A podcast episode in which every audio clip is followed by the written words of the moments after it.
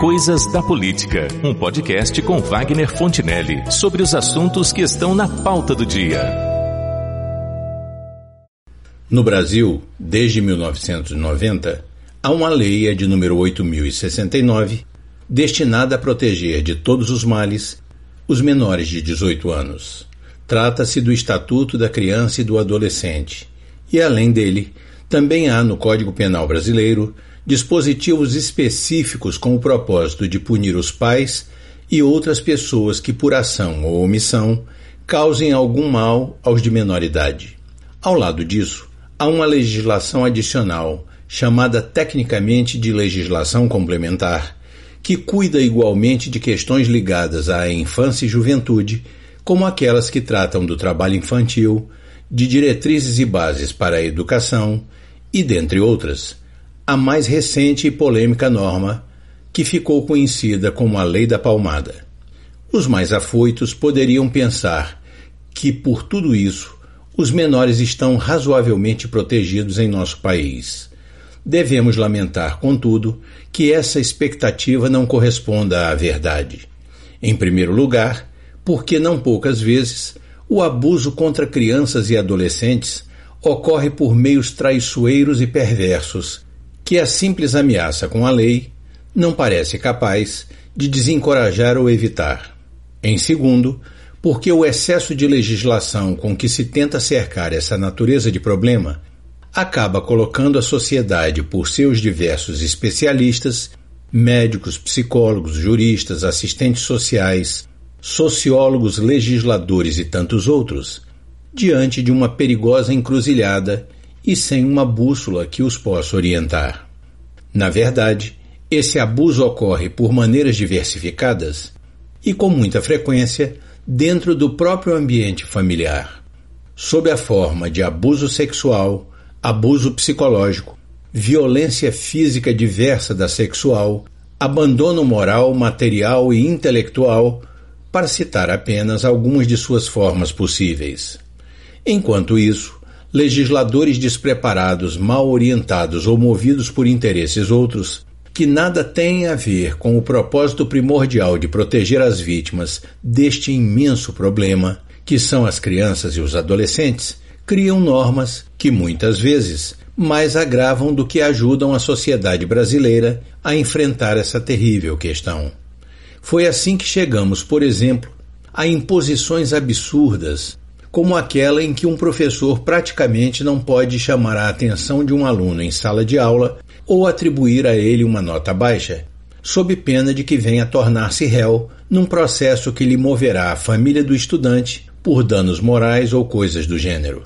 Ou, no outro caso, a dos pais que não podem mais dar uma palmada ou puxão de orelha num filho rebelde e desrespeitoso sob o risco de virem a ser acionados pelo Conselho Tutelar perante um juiz da infância e juventude.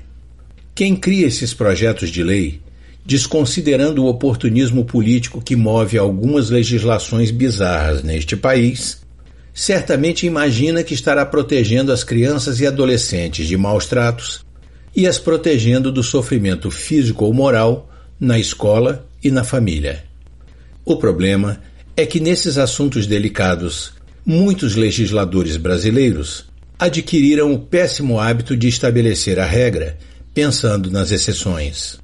E isto os leva a criar normas inadequadas para situações de normalidade, ao mesmo tempo que se mostram incapazes de produzir uma regulamentação eficaz para enfrentar as exceções da anormalidade. Mas até essa realidade tem lá suas exceções. Existem sim muitos profissionais e parlamentares efetivamente preocupados com essa proteção que precisa ser garantida. E sobre isso, eu conversei no estúdio da Band FM de Campos com o deputado e delegado de Polícia Federal Felício Laterça ao final de um seminário destinado a tratar dessa questão, do qual ele participou como moderador. O seminário Prevenção de Abuso e Violência Sexual contra crianças e adolescentes. Vamos a essa conversa. Ocorreu no auditório Rubens Ares Venâncio da Associação Comercial e Industrial de Campos, um seminário muitíssimo interessante e importante, que é o seminário Prevenção de Abuso e Violência Sexual contra Crianças e Adolescentes. Nesse seminário, é, o palestrante foi o delegado Cleiton Bezerra e o mediador foi o deputado e delegado Felício Laterça. O objetivo desse seminário, segundo o que foi divulgado, é capacitar agentes do sistema de identificação e prevenção do abuso, violência e exploração sexual de crianças e adolescentes. Pois eu tenho aqui ao meu lado, justamente, uma das figuras importantes desse seminário, que é o mediador, deputado e delegado Felício Laterça, a quem eu vou fazer algumas perguntas ou com quem eu vou conversar um pouquinho sobre esse seminário. Verifico, deputado, que tanto o palestrante quanto o mediador neste seminário foram delegados de polícia ou são delegados de polícia. De quem foi a iniciativa para a sua realização? É, bom dia, ouvintes. É uma grande alegria estar aqui para poder falar desse evento. É, a iniciativa foi o deputado Felício Latês, também delegado de Polícia Federal. O senhor perguntou, o delegado de Polícia Federal ele se licencia para exercer o mandato. Então eu sou delegado de Polícia Federal e estou deputado federal. É, o doutor Cleito Bezerra, também delegado de Polícia Federal, mas que tem uma história desde o tempo, seu tempo de exército e que já, ele já trabalhava na prevenção contra o abuso sexual de crianças e adolescentes. Dentro da própria Polícia Federal, ele se especializou nessa matéria e ele desenvolveu uma corrida que é uma ação social voltada para esse tema, que é o Federal Kids. O Federal Kids ele trata exatamente da conscientização da necessidade de trabalhar a prevenção contra o abuso sexual de crianças e adolescentes.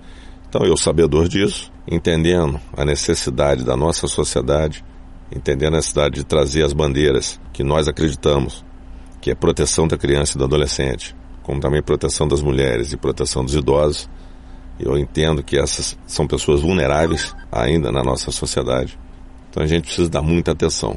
Para isso, eu fiz uma, uma solicitação ao Dr. Cleito Bezerra, ele aceitou de pronto, por intermédio até do Instituto Federal Kids, trouxemos não só para Campos do Goitacazes, mas na verdade, é, nesse final de semana, estivemos em três cidades. Na sexta-feira, estivemos em Cabo Frio, no sábado pela manhã em Macaé e nesta segunda em Campos do Goitacazes, trazendo o tema para todos aqueles que são chamados do Sistema de Garantia de Direitos.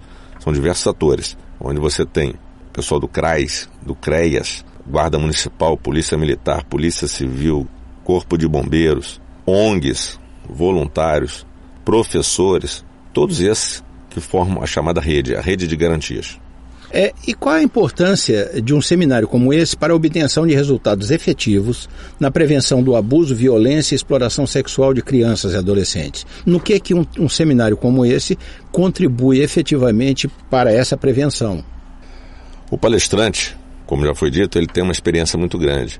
Então ele traz e provoca nos participantes uma reação de envolver essas pessoas e aprender a identificar, por exemplo, mitos ou verdades sobre o abuso sexual de crianças e adolescentes.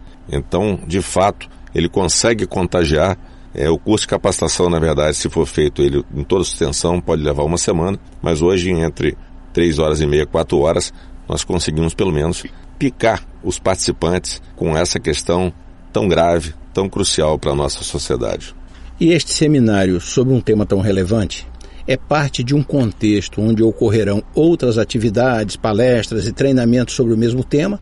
Ou é um esforço isolado para despertar a atenção e o interesse sobre esse grave problema? O nosso interesse é fazer disso uma agenda permanente e, se possível, em todo o estado do Rio de Janeiro. Então, nós vamos fazer parcerias com as prefeituras, que é quem coordena né, o sistema, os atores do, de garantia de direitos. Lembrando aqui também que os conselhos tutelares, os conselhos de direito e todo esse pessoal que trabalha na, na área para poder identificar e poder tratar de forma rápida e mais que isso. O nosso objetivo é prevenir. Se as pessoas estiverem mais atentas, se a gente conseguir multiplicar o que nós estamos transmitindo, a gente consegue diminuir essa barbárie que é uma violência sexual contra uma criança ou um adolescente. O senhor então acredita que é possível levar este seminário, como diz que já ocorreu, a outras cidades para que funcione como uma ação de alavancar preocupações dos poderes ali constituídos acerca desse gravíssimo problema, não? Exatamente. Tenho convicção disso. que é possível fazer uma ação permanente desse tema, envolver os atores do sistema e a gente conseguir multiplicar e evitar abuso sexual. E também vamos levar isso às secretarias é, da Polícia Civil, da Polícia Militar, para que eles cada vez mais capacitem essas pessoas e façam melhor participar dentro da rede de proteção. E para concluir, eu lhe pergunto o seguinte: como deputado e como delegado também, que conhece bem esse sensível tema, o senhor tem em sua agenda parlamentar a ideia de algum projeto que pudesse aprimorar os mecanismos que já temos em nossa legislação para enfrentar e combater o abuso de crianças e adolescentes? Tenho sim. Tenho inclusive acompanhado projetos que estão em tramitação na Câmara, que antes de fazer o simples projeto e apresentar para ser mais um projeto, eu não faço isso. Quando eu tenho qualquer ideia, passo para minha assessoria legislativa para fazer uma pesquisa se já há projeto em tramitação e ver se ele está de acordo com a nossa linha de pensamento, o que a gente gostaria de acrescentar na legislação. Se tiver, a gente fica acompanhando aquele projeto. Nesse caso específico do abuso sexual de crianças e adolescentes, nós vamos fazer algo no sentido de seja permitido como é nos Estados Unidos e no Canadá. Fazer o controle, uma ação controlada, né, permitir a gente entrar e conversar com o abusador. Se nós conseguirmos fazer isso, placar essa legislação que já está sendo gestada por nós, acredito que a gente vai ter uma grande resposta de tirar de circulação essas pessoas nefastas. Eu só queria esclarecer para o nosso ouvinte, deputado, que duas coisas. Primeiro, que a Polícia Federal ela já tem equipes que surfam na internet exatamente em busca de grampear esses, é, vamos dizer, eventuais pedófilos que estejam procurando contato com crianças e adolescentes. Então, já existe um trabalho da Polícia Federal nesse sentido. E a segunda coisa, quando o delegado fala em ação controlada, para quem não é do ramo, ação controlada é uma ação onde, porque a autoridade policial tem a obrigação de lavrar um flagrante no momento em que ela constata a prática de um crime. Na ação controlada, não. Na ação controlada, e esse flagrante e essa prisão é retardado exatamente para não estragar a investigação. Eu estou certo? Está certíssimo. Parece até que estou conversando com um delegado e não um radialista. Muito bem colocado. Né? Inclusive fazer também da ação controlada, é você acompanhar, esperar o melhor momento de identificar um maior número de abusadores e também né, fazer um, o, o papel da infiltração, que é o agente entrar e fazer, cometer crime. Pedir para mandar fotos, para enviar fotos, então é que seja permitido ele também fazer a prática do crime, mas na verdade não, e não responder por eles. Muito bem, obrigadíssimo, delegado, uma vez mais, por sua, vamos dizer, atenção e pela entrevista, rápida entrevista que o senhor acaba de nos conceder a respeito de um tema tão relevante. Eu que agradeço e nós fomos eleitos para isso. Muito obrigado. Iniciativas como a deste seminário, ou série de seminários, que os seus promotores e realizadores estão produzindo, em tudo e por tudo são louváveis. Se não fosse pelo seu propósito transformador de entendimento e métodos de enfrentamento do grave problema, seria pela chamada de atenção que faz para a prática de todos os crimes contra crianças e adolescentes, dentre os quais se destaca o mais hediondo deles, que é a pedofilia. Mas o que se pode e se deve esperar de iniciativas como esta é que a conscientização geral para o problema não seja sua única consequência, e que os poderes constituídos façam a sua parte e não se limitem à edição de novas leis. É o que temos para hoje.